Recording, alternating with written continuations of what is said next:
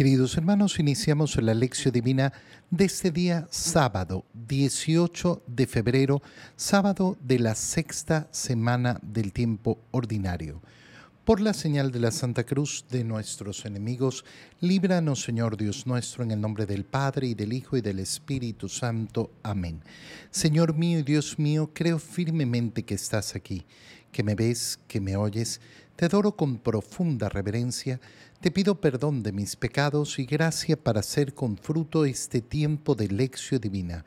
Madre mía Inmaculada, San José, mi Padre y Señor, Ángel de mi guarda, interceded por mí.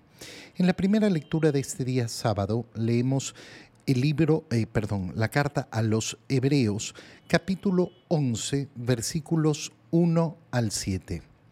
Hermanos, la fe es la forma de poseer ya desde ahora lo que se espera y de conocer las realidades que no se ven.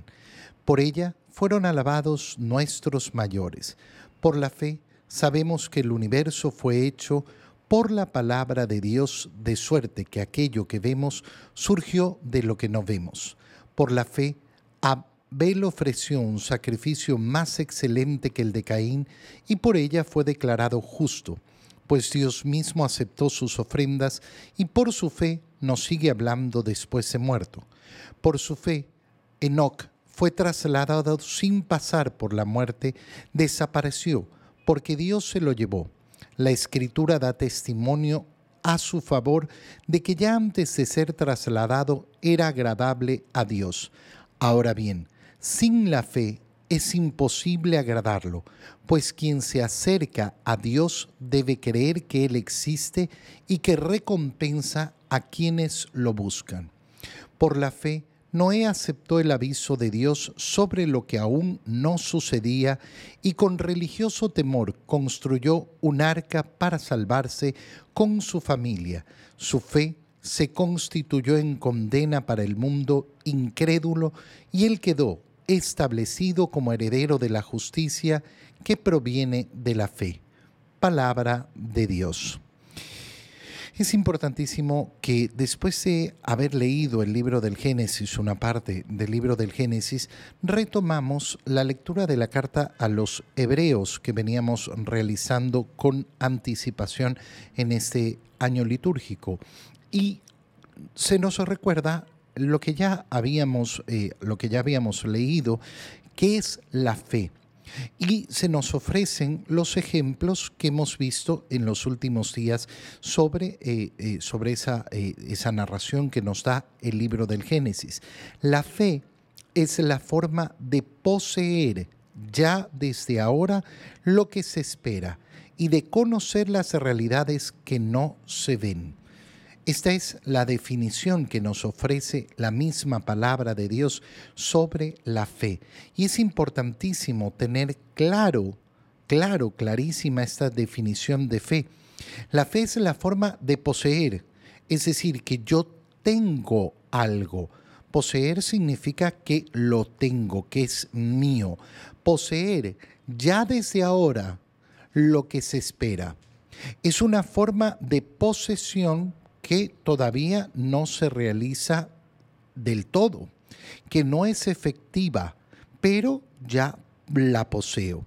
Es como cuando una persona compra algo, pero todavía ese, eh, ese bien que ha comprado no lo tiene, pero ya lo compró, ya es suyo.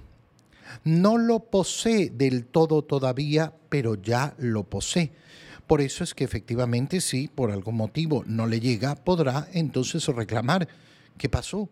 Si yo ya lo compré, esto es mío, eh, no, no, no, es de, eh, no es de otro, me pertenece a mí, lo he pagado ya. Bueno, la fe es poseer aquello que se espera. Claro, ¿qué es lo que se espera? Lo que se espera es la vida eterna. La fe es aquello que me permite tener la confianza de que si cumplo lo que Dios me manda, voy a poseer aquello que me ha prometido. Si cumplo lo que el Señor me ordena, entonces ya tengo, ya poseo la vida eterna, ya poseo el reino de los cielos, ya poseo la visión de Dios esa visión beatífica que debe ser el alimento constante de mi corazón. Poseer desde ya. Y en segundo lugar, conocer las realidades que no se ven. No existe un camino de fe en el cual a mí eh, se me presente de una manera eh, tangible aquello en lo cual tengo que creer. Yo no tengo fe en que esta persona se llama así si yo conozco eh, la documentación de esta persona. ¿Cómo te llamas tú? Yo me llamo Francisco. Déjame ver la cédula. Muy bien, veo la cédula. Entonces tengo una prueba de aquello que eh, efectivamente estoy conociendo. Pero si yo solo eh, conozco el nombre porque me lo ha dicho, entonces tengo fe en ese conocimiento. ¿Por qué crees que esta persona se llama Francisco? Porque me lo dijo. Porque me lo dijo. Ah, pero, pero a ti no te consta. No. Mira, la realidad es que en la vida eh, la mayoría de cosas las conocemos como acto de fe. Nos movemos, existimos, nos interrelacionamos en este mundo a través de actos de fe. Si no fuera por los actos de fe que realizamos, posiblemente no podríamos mover un milímetro de nuestro cuerpo. No podríamos salir, no podríamos andar, no podríamos interrelacionarnos con nadie. El Señor nos pide esta misma forma de relacionarnos con los demás, esta misma forma de relacionarnos con el mundo, con Él. Nos pide que efectivamente conozcamos, no que no conozcamos. La fe no es el camino del ignorante. La fe no es el camino del perezoso que no quiere conocer. La fe no es eh, el camino del dejado. No, la fe es el camino de aquel que conoce realidades que no ve. ¿Cómo las puedo conocer? Porque me las ha revelado Dios, porque me las ha dado a conocer el Señor. Por ella, por esa fe, fueron alabadas nuestros padres. Por la fe sabemos que el universo fue hecho por la palabra de Dios. A mí me consta que el universo no fue creado por Dios. No, no, está demostrado que el universo fue creado. No, no, mira, hemos leído el libro del Génesis justamente recordando que nadie, nadie ha podido repetir el experimento de la creación del universo. Nadie puede decir, está demostrado que Dios no ha intervenido en la creación del universo. Más bien, todo el contrario. Aquellos que se acercan a la, eh, a la ciencia, aquellos que se acercan al conocimiento a través de un espíritu puro, a través de un espíritu sincero, siempre llegan a la misma conclusión. Es que no puedo explicar no puedo explicar cómo existe lo que existe, cómo existe este universo. Y entonces efectivamente por la fe yo lo primero que hago es decir, Dios ha creado, ha creado las cosas. Por la fe, Abel ofreció un sacrificio más excelente que el de Caín. Toda ofrenda verdadera al Señor es un acto de fe. Cuando nosotros ofrecemos nuestras obras a Dios es por fe. ¿Y cómo sabes que Dios eh, va a recibir tu ofrenda? Por fe. Ay, pero demuéstrame. No, si te lo demostrara, entonces ya no sería un acto de fe. Abel tuvo esa confianza de que Dios recibía su ofrenda y por eso presentó un sacrificio más excelente que el de Caín. Por esa fe es que efectivamente hubo más agrado en Dios hacia la ofrenda de Abel y no hacia la de Caín. Ya eh, sabemos la historia como eso despertó eh, el celo, la envidia de Caín que lo lleva a ese fratricidio, a ese asesinato de su propio hermano. Dios mismo aceptó sus ofrendas y por su fe nos sigue hablando después de muerto.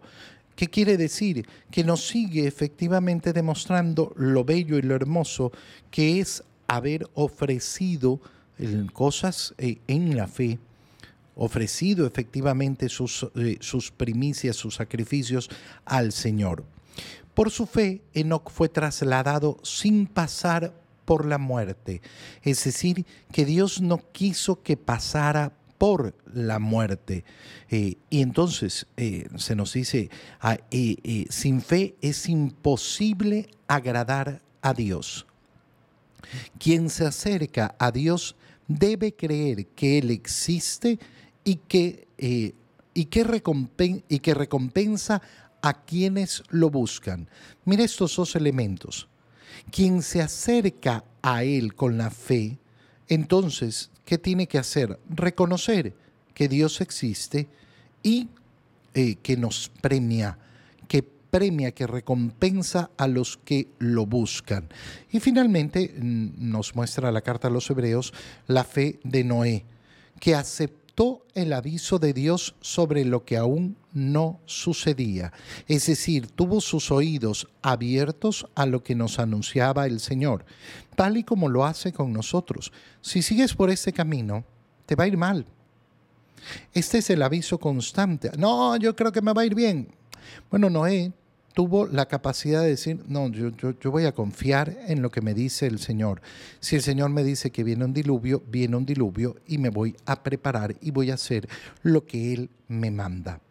En el Evangelio, continuamos con la lectura del Evangelio de San Marcos y leemos el capítulo 9, versículos 2 al 13. En aquel tiempo Jesús tomó aparte a Pedro, a Santiago y a Juan, subió con ellos a un monte alto y se transfiguró en su presencia. Sus vestiduras se pusieron esplendorosamente blancas con una blancura que nadie puede lograr sobre la tierra. Después se le aparecieron Elías y Moisés conversando con Jesús.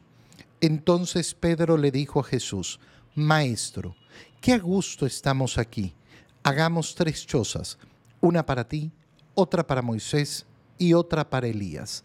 En realidad no sabía lo que decía porque estaban asustados. Se formó entonces una nube que los cubrió con su sombra, y de esta nube salió una voz que decía, Este es mi Hijo amado, escúchenlo. En ese momento miraron alrededor y no vieron a nadie sino a Jesús que estaba solo con ellos. Cuando bajaban de la montaña, Jesús les mandó que no contaran a nadie lo que habían visto, hasta que el Hijo del Hombre resucitara de entre los muertos. Ellos guardaron esto en secreto, pero discutían entre sí qué querría decir eso de resucitar de entre los muertos. Le preguntaron a Jesús, ¿por qué dicen los escribas que primero tiene que venir Elías? Él les contestó, si fuera cierto que Elías tiene que venir primero y tiene que poner todo en orden, entonces, ¿cómo es que está escrito que el Hijo del Hombre tiene que padecer mucho y ser despreciado? Por lo demás, yo les aseguro que Elías ha venido ya y lo trataron a su antojo como estaba escrito de él. Palabra del Señor dos escenas eh, o, dos partes de este Evangelio, eh, la transfiguración del Señor en el monte Tabor, que tenemos que ubicarla en el contexto en el que viene presentada en el Evangelio. Te recuerdo que Jesús y sus discípulos estaban en esa zona de eh, Cesarea de Filipo, cuando les preguntó, ¿quién dice la gente que soy yo? ¿Quién dicen ustedes? Que soy yo. Eres el Mesías, le dijo Pedro, y les hace el primer anuncio de la pasión. Pedro no lo acepta, igual como los discípulos. Aléjate de mí, Satanás. Y después llama a sus discípulos y les dice, el que quiere venir conmigo, que se niegue a sí mismo, que tome su cruz y me siga. Estas son las condiciones del seguimiento a Jesús. Pero ha terminado la lectura que hemos hecho el día de ayer diciendo Jesús a sus discípulos, yo les aseguro que hay algunos aquí presentes que no morirán sin haber visto el reino de los cielos presente entre nosotros, presente ya en este mundo. Esta es la premisa. Ha prometido el Señor que hay algunos que van a ver, que van a ver lo que los ojos no pueden ver, lo que no se puede ver normalmente, esa presencia del reino entre nosotros, que tenemos que aceptarla como acto de fe. Por la fe conocemos la presencia del reino entre nosotros. ¿Y qué nos cuenta entonces el Evangelio? Que tomó a Pedro, a Santiago y a Juan y subió con ellos a un monte alto donde se transfiguró. ¿Qué significa transfigurarse? Significa mostrar lo que está oculto. ¿Qué es lo que está oculto en Jesús, que es un verdadero hombre tal y como lo pueden ver sus discípulos y todas las personas en todo momento, pero que oculta en esa humanidad está su divinidad, que juntamente con ser verdadero hombre es verdadero Dios. Por eso era tan importante eh, la pregunta de Jesús, ¿quién soy yo? Soy el Mesías, sí.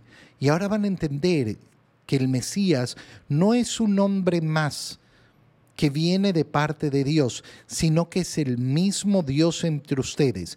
Por tanto, si les estoy diciendo que el reino de Dios está ya aquí presente entre ustedes, es porque yo estoy en medio de ustedes, porque yo soy el reino de los cielos, porque yo soy Dios hecho hombre. Sus vestiduras se pusieron esplendorosamente blancas, de una manera que no podían describir, una blancura que nadie puede lograr sobre la tierra. Se aparecen Elías y Moisés conversando con Jesús, es decir, la ley y los profetas. Y Pedro le dice a Jesús, qué bien, qué a gusto que estamos aquí, quedémonos, hagamos tres chozas ¿Por qué le dice esto Pedro? Porque al encontrar esa visión del reino de los cielos, dice, esto es. ¿Qué más puede anhelar el corazón? ¿Qué otra cosa puede pretender el corazón? No, esto es. Esto es lo que yo necesito, no necesito otra cosa es verdaderamente hermoso como se lo dice, eh, como se lo dice Pedro, porque es ese descanso del alma que busca nuestro corazón. Esto es lo que yo necesito, no necesito más. Estaban asustados. Se formó entonces una nube que los cubrió y una voz que dice, este es mi Hijo amado, escúchenlo. Fíjate qué precioso es que las palabras del Padre, porque es su Hijo, lo que nos dicen es esto, este es mi Hijo. Hay una diferencia aquí entre decir, este es uno de mis hijos y este es mi Hijo, el Hijo, el unigénito. Por tanto, la segunda persona de la Santísima Trinidad, un solo Dios, Padre, Hijo y Espíritu Santo. Este es mi Hijo. ¿Qué tienen que hacer? Escucharlo, escucharlo. Escucharlo significa no simplemente, ah, sí, yo, yo escuché. Escucho para poner en práctica. ¿Por qué? Porque lo que dice es lo que yo tengo que hacer. En ese momento miraron alrededor y ya no había nadie. Cuando bajaban, Jesús les mandó que no contaran lo que habían visto hasta que el Hijo del Hombre resucitara. Es la segunda vez que Jesús les anuncia que va a resucitar. Por tanto, eh, lógicamente antes eso va a tener que morir. Pero eh, ellos no entienden, no entienden qué significa resucitar de entre los muertos. No lo logran comprender todavía. Lo comprenderán cuando vean a Jesús resucitado, vivo delante de ellos después de la muerte. Y entonces le preguntan a Jesús, ¿por qué dicen los escribas que primero tenía que venir Elías? Y entonces él les dice, los escribas tienen una interpretación falsa de esto. Si fuera verdad que Elías tenía que venir, entonces eh, a poner las cosas en orden, ¿cómo es que está escrito que el Hijo del Hombre tiene que padecer mucho y ser despreciado? ¿Qué les está diciendo el Señor? Miren, lo que pasa es que los escribas no están interpretando bien las escrituras. Si las interpretaran bien, entonces se habrían dado cuenta que ya Elías vino. ¿De quién está hablando el Señor? De Juan el Bautista. Esta escena, la escena eh, de la transfiguración, es una escena preciosa para justamente ir caminando ese camino de la fe. Recuerda dónde empezó. ¿Quién dice la gente que soy yo? La gente dice cualquier pavada. ¿Quién dicen ustedes que soy yo? La fe verdadera en Jesús. No se trata de, ay, para mí, para mí, para mí. No, no se trata de tu opinión. Se trata de lo que Dios te ha revelado. ¿Y qué nos ha revelado Dios? Que Jesús es verdadero Dios y verdadero hombre, que es el Mesías, el Salvador, que es el camino, la verdad y la vida. Te doy gracias, Dios mío, por los buenos propósitos, afectos e inspiraciones que me has comunicado en este tiempo de lección divina. Te pido ayuda para ponerlos por obra. Madre mía Inmaculada, San José, mi Padre y Señor, Ángel de mi guarda, interceded por mí. María, Madre de la Iglesia, ruega por nosotros. Queridos hermanos, que tengan todos un muy feliz día.